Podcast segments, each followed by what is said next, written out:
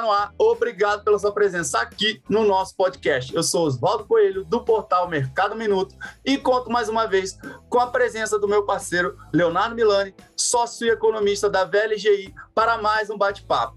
Hoje teremos como tema principal da nossa conversa o impacto dos juros mais altos no preço dos ativos. Você sabe como calcular isso? Pois nós vamos ensinar no programa de hoje. Porém, antes de seguirmos, lembramos sempre que esse programa não faz qualquer tipo de recomendação de compra ou venda de valores e ativos imobiliários. Proposta aqui é apenas gerar um debate sobre temas e evidência no noticiário econômico, como que eles podem influenciar no mercado financeiro, nos seus investimentos, de você que acompanha a gente por aqui todas as semanas. Voltando ao tema de hoje, quando a inflação aumenta, como é o cenário atual, o Banco Central utiliza a política monetária subindo a Selic para encarecer o custo do crédito e assim tentar esfriar a economia e, consequentemente, controlar o IPCA, o Índice Nacional de Preço ao Consumidor Amplo. Mas você sabe como é que isso acaba afetando o valor final dos ativos na sua carteira? Acompanhe essa edição para entender melhor. Léo, seja bem-vindo.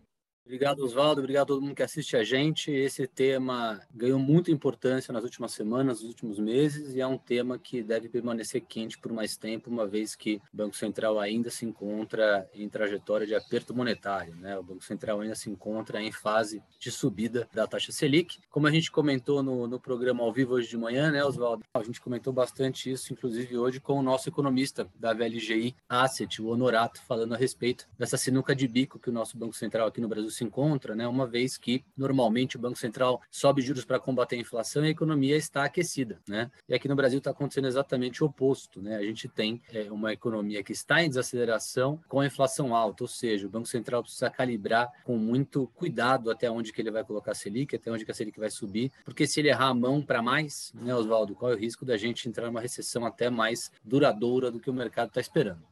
Sim, exatamente. Então, assim, para a gente já começar com quem está ouvindo, a gente vai entrar no cálculo daqui a pouco e tal, mas assim, Léo, antes da gente entrar no cálculo especificamente, quais empresas você citaria hoje para quem está investindo, assim, que está olhando lá na carteira dele e falando, nossa, caiu 30%, nossa, caiu 50%. Dá alguns exemplos para ficar mais claro para quem está acompanhando a gente aqui, e aí a gente vai seguir a nossa conversa.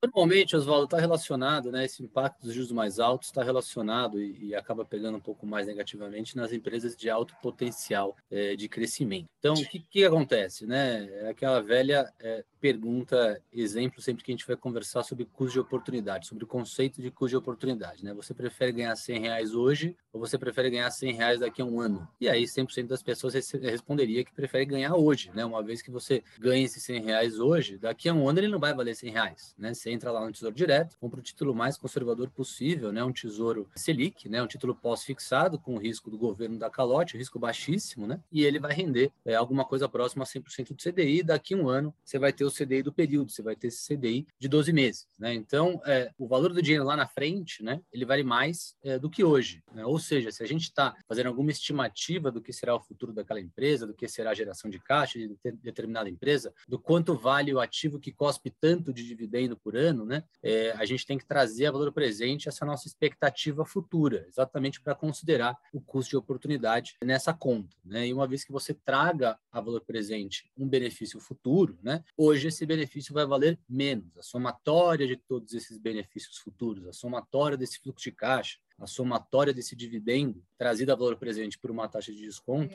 é que vai refletir o valor é, real daquele bem, né? Contando em outras palavras, né? Todo aquele fluxo de caixa futuro, todo aquele dividendo futuro, ele tem um risco de se materializar ou não. E esse risco é é, é o custo de oportunidade mais o risco do negócio. É exatamente uhum. essa taxa de, de, desconto, né? É exatamente esse é, essa taxa que a gente vai usar para trazer valor presente, né? Quanto é que vale aquele futuro que a gente está projetando hoje? Né? Ele vale um custo de oportunidade mais o risco daquela nossa projeção não se concretizar. É exatamente, que, exatamente isso que é a taxa de desconto de um projeto, a taxa de desconto de um dividendo futuro de um ativo que a gente está comprando hoje. Então, o mercado, Oswaldo, ele calcula e recalcula né, esses números, né, numa base diária, né? Uma vez que ações têm preço, né, sai negócio todo dia, sai compra e venda todo dia, fundo imobiliário sai compra e venda todo dia, contratos futuros de câmbio, de soja, de trigo, né, todos os contratos futuros, cota de fundo, né? Então, é, tudo, tudo que cospe, né, algum fluxo de caixa futuro, algum dividendo futuro, trazido a valor presente por uma taxa de desconto que represente o risco daquele negócio mais o custo de oportunidade, é o que vai dar o valor daquele ativo hoje, né? E o mercado recalcula isso e, obviamente, a divergência, afinal de contas, né, a divergência faz com que haja é, liquidez em relação a essa, essa sopa de números que a gente vai é, deixar mais clara aqui quando projetarmos uma planilha que a gente preparou especialmente para o bate-papo desse programa.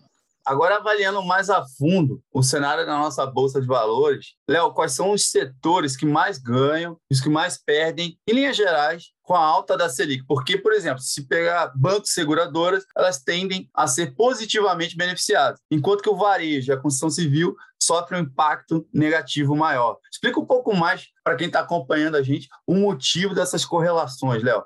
Bem, ilustrando um pouco do que você está falando em, em, números reais, né? Itaú, por exemplo, as ações caem é, 7% esse ano. Bradesco, as ações caem 10% esse ano. Banco do Brasil, 9,80% de queda. Porto Seguro, 3% de queda. Então, algumas seguradoras e os bancos, sim, né, acabam lidando melhor com esse ambiente é, de juro alto, às vezes acabam até se beneficiando. A gente já viu no passado os grandes bancos aumentarem o spread financeiro né, em cima da carteira de crédito, isso aumentando o lucro líquido lá na última linha, né? É, gente viu também a seguradora se beneficiando desse, dessa Selic mais alta, desses juros mais altos, uma vez que boa parte dos prêmios captados né, são obrigados por lei a serem aplicados em títulos de renda fixa muito conservadores, boa parte deles pós-fixados. Né? Então a Selic sobe, a receita financeira das seguradoras também sobe. E aí, por outro lado, Oswaldo, também ilustrando o que você falou, né? a gente pega ações do setor de varejo, por exemplo, que dependem mais de crescimento econômico, que tem uma expectativa, o mercado tem uma expectativa, né? coloca uma expectativa maior de crescimento futuro, acabam sofrendo mais, né? exatamente por conta desse fator é, dos juros estar mais alto, os, os negócios serem mais arriscados é, do que bancos e seguradoras, né? Você pega varejo, principalmente construção civil, que você deu como um ótimo exemplo. O modelo de negócio é muito mais arriscado, depende muito mais de crescimento e não se beneficia diretamente dessa Selic mais alta. Pelo contrário, né? O crédito acaba encarecendo, por exemplo, e a gente tem é, um valor presente menor desses fluxos de caixa, tanto de varejistas como de construtoras. Então, você pega, por exemplo, lojas Renner, 25% de queda esse ano. A gente pega Via Varejo, 65% de queda esse ano. Magazine Luiza, 70% de queda esse ano. E lojas americanas Americana 50% de queda. Partindo para o setor de construção eh, civil, a gente tem, por exemplo, uma Cirela com 45% de queda esse ano, Exetec 50% de queda esse ano e MRV 35% de queda esse ano. Então, Oswaldo, é, é tudo reflexo do que você muito bem está mencionando, né? Setores mais cíclicos, setores mais agressivos, setores que naturalmente têm mais incerteza e têm mais crescimento embutido nas expectativas de mercado. Quando essas expectativas são trazidas ao valor presente, elas acabam sofrendo um impacto maior, seja porque a Selic subiu, seja porque a percepção de risco daquele negócio é muito maior do que bancos é, e seguradoras, por exemplo. Certo. Então, assim, setores que operam com capital intensivo, que precisam financiar os seus projetos, tendem a ver a sua dívida aumentar ainda mais também com essa alta Selic, e isso influencia ali, impacta no preço. É isso também. Tem o fator dívida, muito bem mencionado, que acaba encarecendo as despesas financeiras, isso gera menos fluxo de caixa livre para o acionista. E tem a necessidade dos, dos, desses setores operarem dessa maneira que você está falando, de maneira alavancada, ou no caso do varejo, de depender de crédito uhum. é, barato, depender de emprego, depender de renda real, depender de uma inflação baixa. Né? A, a geração de caixa futura é muito mais incerta. E se ela é muito mais incerta, ela tem que ser penalizada quando essa incerteza aumenta. Né? E a incerteza está aumentando bastante, tanto é que o mercado inteiro está precificando uma Selic de 12%, 13%, até outro dia a gente falava de Selic de 2%. Né? Então, esses setores que têm um potencial de crescimento maior e, portanto, carregam um risco maior na sua geração futura de caixa, acabam sofrendo mais neste momento de, de alta de juros e do ambiente para negócios é, bem pior, né? uma vez que o juro suba.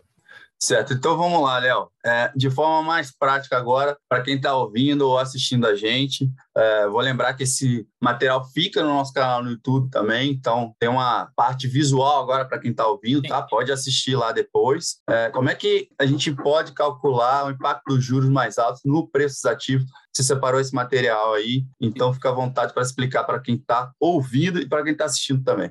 Já está visualizando o material, né, Oswaldo? Tá ok. Muito bem. Então, aqui, nessa primeira linha, né, os anos, né? Então, vamos considerar qualquer negócio, né, de qualquer setor. Coloquei aqui números aleatórios, números redondos, só para facilitar a conta, para deixar um pouco mais didático. Então, aqui, né, no ano zero, no caso hoje, né, uma empresa X vai lá e investe um milhão de reais, né? Não tem geração de caixa nenhuma, né? A geração de caixa foi negativa entre investimento mais capital de inicial é, para o negócio nascer, né? E naquele primeiro ano seja investimento, seja queima de, de capital de giro mesmo, é, essa empresa foi lá e teve um fluxo de caixa negativo de um milhão de reais. No ano 2, né, é, ou melhor dizendo, no ano que vem, né, no ano 1, um, né, uhum. que seria 2021, né, dia 1 de janeiro de 2021, é, até dia 31 de janeiro de 2021. Aqui seria do ano de 2022. No ano de 2022, vamos supor que as coisas melhorem, né, ela queimou menos caixa, queimou metade do caixa, 500 mil reais, e a partir do ano 3, seria o nosso 2023 completo, por exemplo, a empresa começa a sair sair do vermelho, né? O fluxo de caixa começa a ser positivo e aqui eu dei uma exagerada, tá, Oswaldo? Exatamente para tentar ilustrar o que é, é, é, o que são as projeções de mercado para essas empresas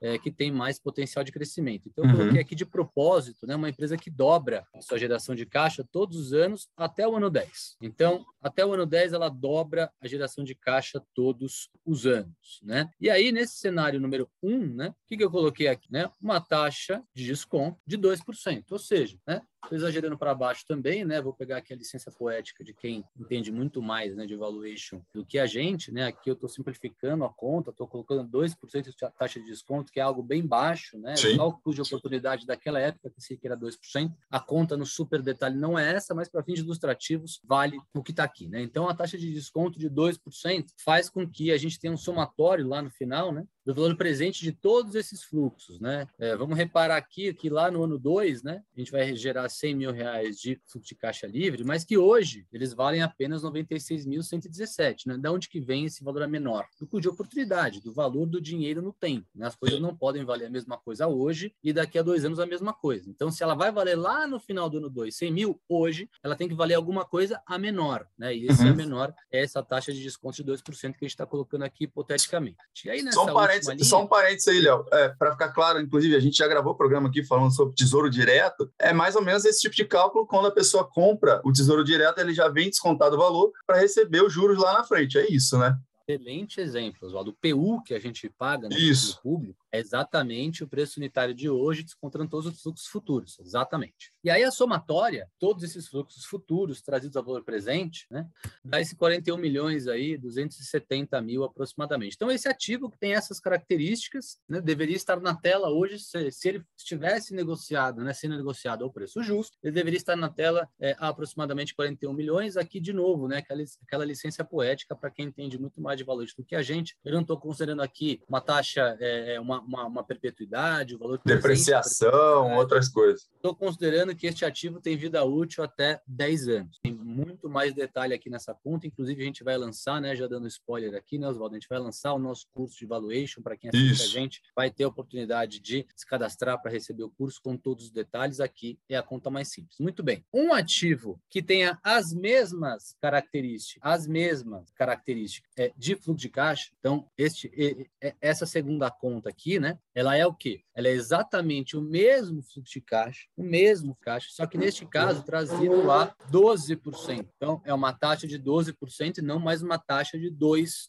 Uhum. Porque os riscos aumentaram, como a gente comentou até agora. Né? A dinâmica fiscal piorou, as eleições estão se aproximando, e como se não bastasse, o Banco Central está tendo que combater uma inflação alta. Então, por todos esses motivos, a gente aumentou aqui bastante né, é, a taxa de juros, a taxa de desconto. Foi exatamente o que aconteceu no mercado, esse exemplo é real. Né? E com uma taxa de desconto de 12%, né, chegamos, né, quando a gente desconta os mesmos fluxos de caixa que a gente descontou aqui em cima, quando a gente desconta a 12%, ao invés desse ativo valer 41 milhões, ele vale 17 milhões que dá uma pequena diferença, né, Oswaldo? Dá uma pequena diferença de Pouca coisa. praticamente 60%. Então, essa diferença é o efeito que um ativo sofre sem que as suas premissas de fluxo de caixa tenham sido alteradas. Hein? Repare uhum. que ele só mexeu aqui na taxa de desconto. Sim. No ambiente de inflação alta, de crédito mais caro, de incerteza fiscal, é, de incerteza política por conta de eleições, essa linha aqui também muda, né? Repare que a gente manteve essa linha estável. Por quê? Sim. Porque nesse, num ambiente de incerteza, a geração futura provavelmente vai ser menor, né? E os Sim. analistas de mercado fazem o quê? Revisam essas expectativas futuras de geração de caixa para baixo. E quando eles revisam para baixo, o preço justo sofre dois impactos negativos. Esse impacto que a gente está mostrando aqui, a taxa de desconto mais alta, e o impacto de uma menor geração de caixa. E o impacto de uma menor geração de caixa. Então, tem todo motivo, né, para esse número não ser apenas 58%, como ser número pior ainda. Afinal de contas, essa empresa, nesse exemplo aqui que a gente está dando, né, não deve ter essa geração de caixa que teria quando a Selic estava em 2, né? Uhum. A Selic a 2, que foi esse primeiro exemplo, estava tudo dando certo, né? O país estava crescendo, o juro estava baixo, a inflação estava controlada, a gente ainda estava distante das eleições, não tinha furado o teto de gastos, né? Então, tudo de bom estava acontecendo, a gente estava super convicto nessas nossas premissas de geração de caixa. O tempo passou e essas premissas né, devem ter sido reduzidas, afinal de contas, o PIB vai ser menor, o ano que vem vai ser de apenas meio por cento, a gente entrou em recessão técnica agora com dois trimestres consecutivos de PIB negativo, tudo leva a crer que eu deveria ter mexido nessa linha número dois aqui, né? Nessa ainda linha, mais. Ainda mais. Acabei deixando ela intacta exatamente para ter uma sensibilidade do que seria apenas mexendo na taxa de desconto, Oswaldo. Isso aí, então, explica bem o resultado que a gente vê, como você citou alguns exemplos, por exemplo, do varejo aí, que é, foram bem afetados, do preço atual já está sendo afetado ali na negociação do bolso. Você mostrou na prática por que, que essas empresas estão gerando caixa, estão tendo fluxo agora, né, entregando os resultados trimestrais, a gente vê essas empresas lucrando, mas o valor delas já caiu, porque ele já está sendo feito esse cálculo para frente. É isso, em resumo. Ótima ponte, Oswaldo. É exatamente isso. A gente mencionou aqui em alguns programas sobre essa discrepância entre o preço das ações na tela pós divulgação dos resultados trimestrais. Os resultados trimestrais foram divulgados em setembro e outubro e a bolsa não parou de cair. E os resultados trimestrais foram bons. Eles dizem mais respeito ao que está acontecendo de maneira corrente e o mercado não. Não paga necessariamente o que está acontecendo hoje. Né? O mercado paga o que vai acontecer no futuro, trazido a valor presente por uma taxa de desconto justa. Está sempre se antecipando. Então tá, Léo, uma vez feito esse cálculo aí que você mostrou em detalhes e tal, acho que como você falou, a gente pode até é, e vamos ter um curso para explicar em mais detalhes e tal, mas basta a pessoa pausar aqui, tirar um print da tela e replicar, é um cálculo super simples, então não tem por que nem a gente ficar disponibilizando muita coisa, porque é um cálculo simples, fica como modelo para quem quiser. Mas uma vez feito esse cálculo, quais outros dados os investidores devem olhar junto ao valor que o ativo está precificado. Vamos aí o caso das ações que você usou como um exemplo prático, por exemplo, como um ativo a, a ser observado. Além desse dado aí do valor futuro trazido a presente, o que mais que deve ser olhado pelo investidor? Qual outro tipo de dado deve ser olhado também? Tem que olhar se a empresa é, é, vai permanecer aí por é, tempo indeterminado ou se o negócio dela sofre muita competição e tem muita incerteza. Por quê? Né? Porque existe uma, uma premissa muito forte né, dentro da teoria de valuation que diz respeito ao valor da perpetuidade. Né? Então, a gente fez o exemplo aqui da planilha que vamos disponibilizar para todo mundo, né? onde é, a empresa ou o projeto ou o ativo né, dura exatamente 10 anos, depois ele se encerra. Né? Não é o que acontece na prática. Né? Na prática, a gente vai deixar de estar aqui um dia nessa vida, mas muito provavelmente boa parte das empresas né, elas vão uhum. permanecer é, aqui por mais tempo, né? É, e esse longuíssimo prazo, né? A teoria de valuation trata isso como é, valor na perpetuidade. Esse valor na perpetuidade ele também é trazido é, a valor presente por uma maneira específica, né? Uma matemática financeira específica que a gente vai dar os detalhes é, no curso. É, então isso tem que ser levado em consideração. Lá na frente a empresa existirá com muita, né? Com certeza não dá para dizer, mas ela é líder de mercado, ela tem bastante market share, ela tem margens altas, ela é, é de um setor inelástico, né? Você pega concessionárias, por exemplo. Concessionárias a gente não pode bater esse martelo. Por quê? Sim. Porque as concessões vencem, então a gente tem que pressupor né, que a empresa vá conseguir renovar a concessão, mas ela pode renovar a concessão é, em, em, outros termos. Né? Ela pode renovar a concessão com uma tiro menor, com menos margem, com mais uhum. margem, com um tiro maior, e aí isso faz toda a diferença. Então, normalmente o mercado trata as concessionárias, energia elétrica, saneamento básico, estrada, com fluxos de caixa finitos, finitos. E outros setores, o mercado trata é, essa questão da empresa estar aí, mesmo depois que a gente não esteja mais aqui, o mercado trata isso como uma projeção de fluxo de caixa da perpetuidade que vai ser trazida a valor presente. Então, é um detalhe é, bastante importante, técnico, que a gente vai detalhar é, no curso, onde a gente vai disponibilizar planilha para ajudar as pessoas a fazerem esse tipo de cálculo. É, e aí tem uma sensibilidade melhor em relação ao preço da tela. Né? Porque, no final das uhum. contas, Val, tudo que a gente está discutindo aqui mexe no bolso das pessoas, não é isso? Saber como que a teoria funciona para precificar um ativo na prática faz toda a diferença para quem é investidor, né? Você acaba não dependendo de ninguém, você acaba dependendo das suas premissas. É claro que você vai checar as suas premissas com é, os outros players de mercado, galera que você conhece, amigo, vizinho, economista que você reconhece que é muito bom, outros analistas que você reconhece que é muito bom. Você vai testar as suas premissas, é, mas você já tem um ponto de partida, inclusive para pegar erro dos outros, né, em relação à avaliação. Exatamente. É, fica claro aí que é uma ferramenta prática justamente para a pessoa saber se é um bom momento de venda de algum ativo que ela tem ou não, se é um momento de compra, né? Para ela poder precificar e não ficar ouvindo só, como você está colocando A ou B, alguém que falou alguma coisa de orelha, é, mas sim analisar o número ali para poder tomar essa decisão mais é, respaldada. Exatamente. É um respaldo que faz toda a diferença, porque aquele negócio está comprado no papel. Aí o papel cai 10%, você fala, não, daqui não cai mais.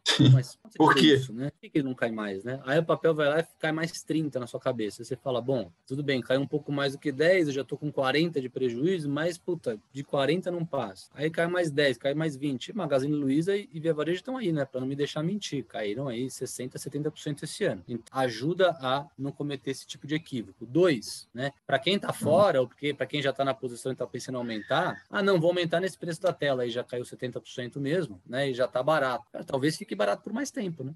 Se esse, se esse ambiente de incerteza continuar, se a inflação continuar alta, se o juro continuar alto por mais tempo, nada leva a crer que é, só porque caiu 60%, 70% vai começar a andar do dia para noite. Então, ajuda muito essa questão de é, o timing, de ter uma paciência é, um pouco maior, ao invés de sair comprando loucamente determinado ativo só porque o ativo caiu, né? Tem um racional por trás atrás é, do porquê vale a pena comprar ou não vale. Exato. Então, hoje a gente fez aqui um podcast mais didático, mais educativo, né, Léo? E aí, para finalizar o tema uh, de hoje, faltou explicar algum ponto na, ati na atividade ali, algum ponto de algo da planilha, enfim, que você queira finalizar aqui? Está super simples, é uma conta inicial para as pessoas irem se ambientando ao que vai ser lá na frente. Está tá programado para o lançamento em janeiro do nosso curso de Valuation, né? Apenas é, o começo, né? o primeiro passo para entender é, o que está por trás de todos os detalhes que a gente vai dar em relação a esse tema de Valuation. Né? Tem diversos outros detalhes para quem tiver interesse, é, vai gostar bastante do curso, mas é, todos esses detalhes têm como pano de fundo essa questão dos ativos valerem os fluxos de caixa futuros, o dividendo futuro futuro trazido ao valor presente por uma taxa de desconto justa. Justo o que é justo? Que represente o risco do negócio. Custo de oportunidade mais risco do negócio. É isso que é a taxa de juros. é isso que é a taxa de desconto, né? É a Selic base, é o custo de oportunidade mais o risco daquele negócio. É isso que forma essa taxa de desconto. Maravilha, Léo. Então, obrigado aí e até o próximo podcast. Pessoal, obrigado, Oswaldo. Um abraço. E você, espectador, obrigado também por seguir até aqui com a gente. Curtiu esse nosso bate-papo? Aproveita, compartilha, curte, segue a gente em todas as redes e passa para os seus amigos investidores também. Quanto mais gente tiver acesso, melhor. Afinal, esse conteúdo a gente faz, a gente se prepara e passa com todo cuidado para vocês, para que seja algo correto e gratuito. Então, compartilhe. E para seguir bem informado sobre o noticiário financeiro, acompanhe o site mercadominuto.com.br ou então siga as redes sociais pelo arroba Mercado Minuto. Até o próximo programa. Tchau, tchau.